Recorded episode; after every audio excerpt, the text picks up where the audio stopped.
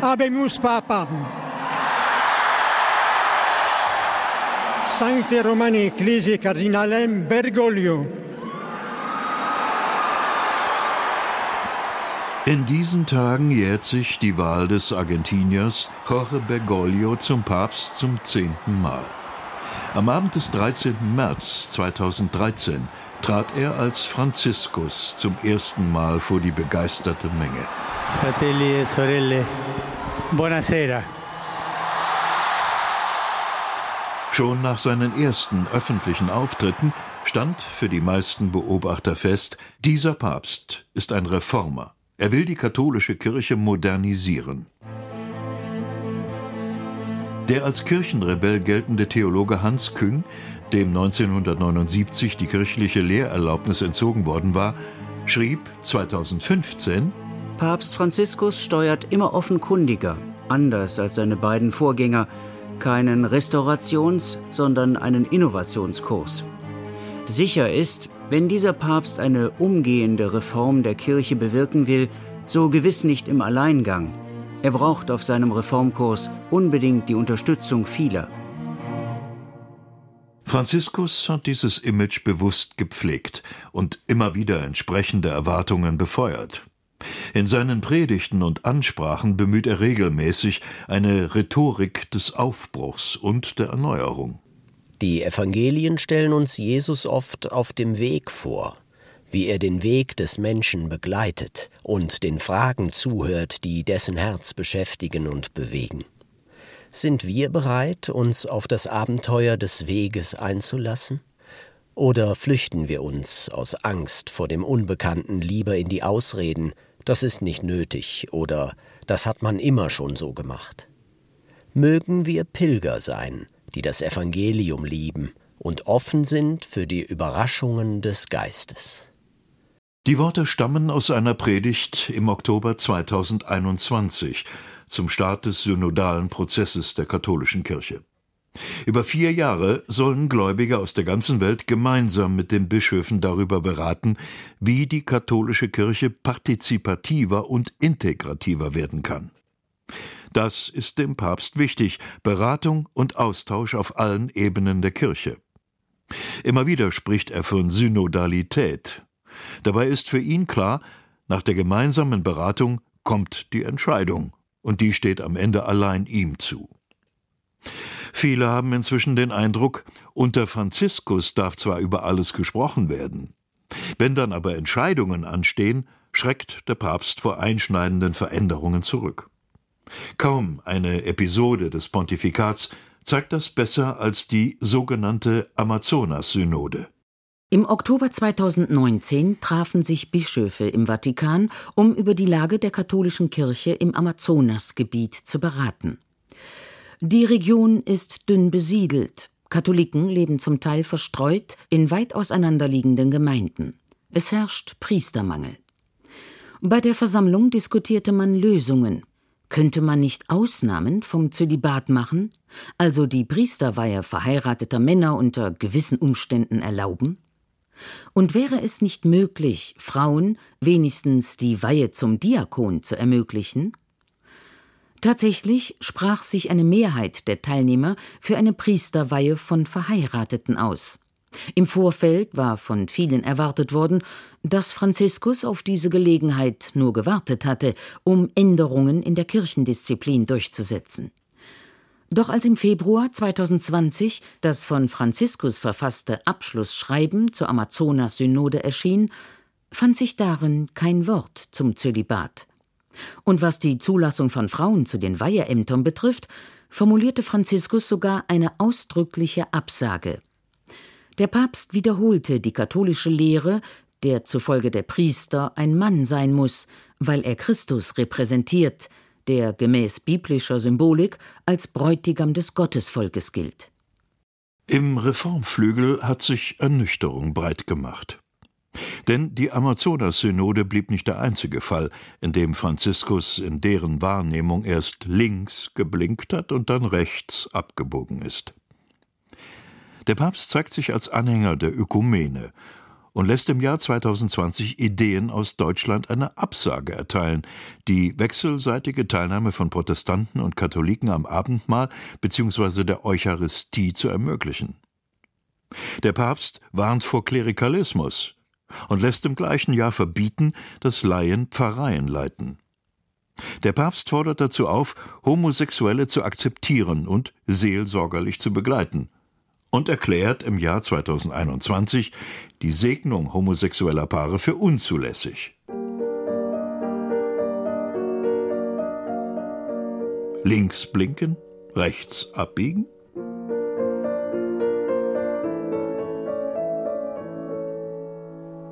Doch es stimmt auch, bei bestimmten Aspekten hat Papst Franziskus für mehr Flexibilität gesorgt. Er hat mehr Möglichkeiten für seelsorgerische Einzelfallentscheidungen eröffnet.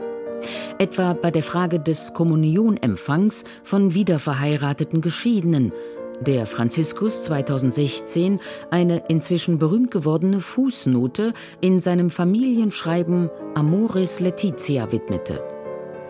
Aber an den katholischen Grundsätzen will Papst Franziskus scheinbar doch nicht rütteln. Anders als die Mehrheit seiner Glaubensgenossen in Deutschland. Beim Synodalen Weg, einem seit 2019 laufenden Gesprächsformat von Deutscher Bischofskonferenz und dem Zentralkomitee der deutschen Katholiken, werden grundstürzende Reformen diskutiert. Gefordert wird eine neue Sexualmoral, neue Macht- und Ämterstrukturen, der Abschied vom Zölibat sowie ein Zugang von Frauen zu kirchlichen Ämtern. Nichts davon dürfte unter diesem Papst Aussicht auf Erfolg haben. Und auch in anderen Teilen der katholischen Welt gibt es wenig Verständnis dafür. In Polen oder in den USA sprechen manche Bischöfe schon von einem Schisma, einer Kirchenspaltung, die von Deutschland auszugehen drohe. Die deutschen Reformer verstehen ihre Anliegen als einzig mögliche Antwort auf den Missbrauchsskandal in der katholischen Kirche. Sie meinen, die strenge katholische Sexualmoral, der Priesterzölibat und traditionelle Hierarchien hätten den sexuellen Missbrauch durch Kleriker mindestens begünstigt.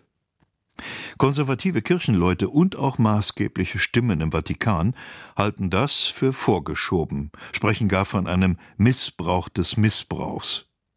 So sagte der kanadische Kurienkardinal Marc Ouellet bei einem Besuch der deutschen Bischöfe in Rom im vergangenen November es ist auffällig, dass die Agenda einer begrenzten Gruppe von Theologen von vor einigen Jahrzehnten plötzlich zum Mehrheitsvorschlag des deutschen Episkopats geworden ist.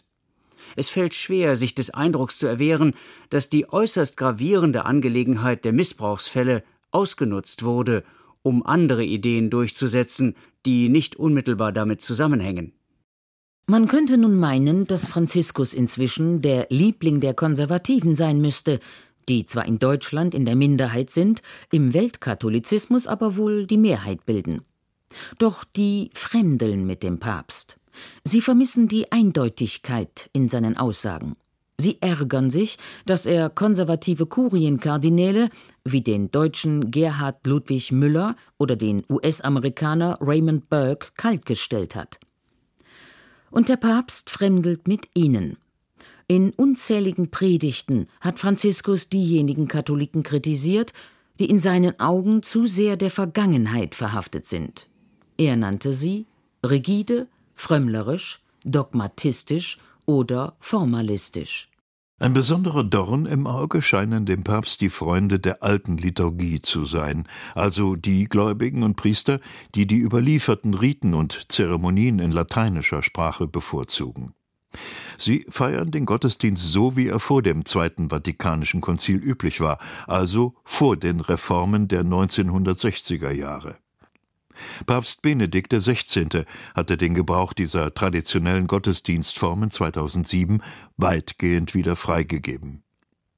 Deren Anhängerschaft ist nicht überwältigend groß, aber sie besteht aus hoch engagierten Katholiken, die in einer Welt, in der der Glaube nicht mehr selbstverständlich ist, an ihren religiösen Überzeugungen festhalten möchten.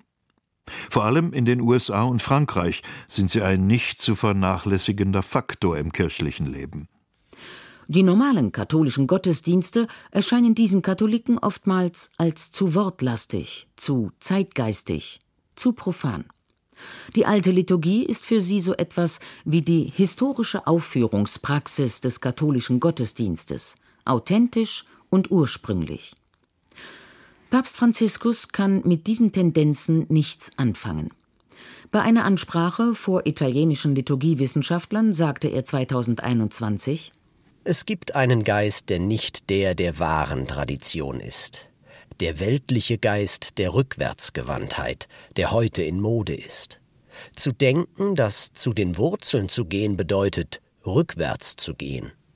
Es gibt viele im Bereich der Liturgie, die sagen, dass sie der Tradition folgen.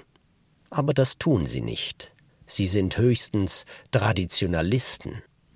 Im gleichen Jahr erließ der Papst strenge Regeln zum alten Ritus, die den Eindruck erwecken, als sollte eine sich ausbreitende Seuche eingedämmt werden. Manche Beobachter vermuten, dass der Papst so rigoros vorgeht, liege daran, dass seine schrillsten innerkirchlichen Kritiker auf konservativer Seite Anhänger des alten Ritus sind. Sie bezeichnen ihn als Modernisten und Heretiker.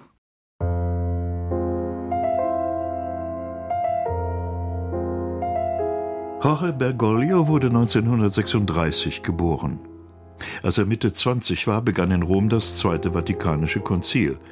Die große Kirchenversammlung wollte den Katholizismus aus der Wagenburg herausführen, in die er sich über mehr als 100 Jahre zurückgezogen hatte. Das Konzil wollte selbstbewusst den Dialog mit der modernen Welt aufnehmen. Mitte 20, das ist eine prägende Phase im Leben eines jeden Menschen. So müssen dem Papst die Anhänger der alten Liturgie wie Konterrevolutionäre vorkommen, die die Errungenschaften von damals in Frage stellen.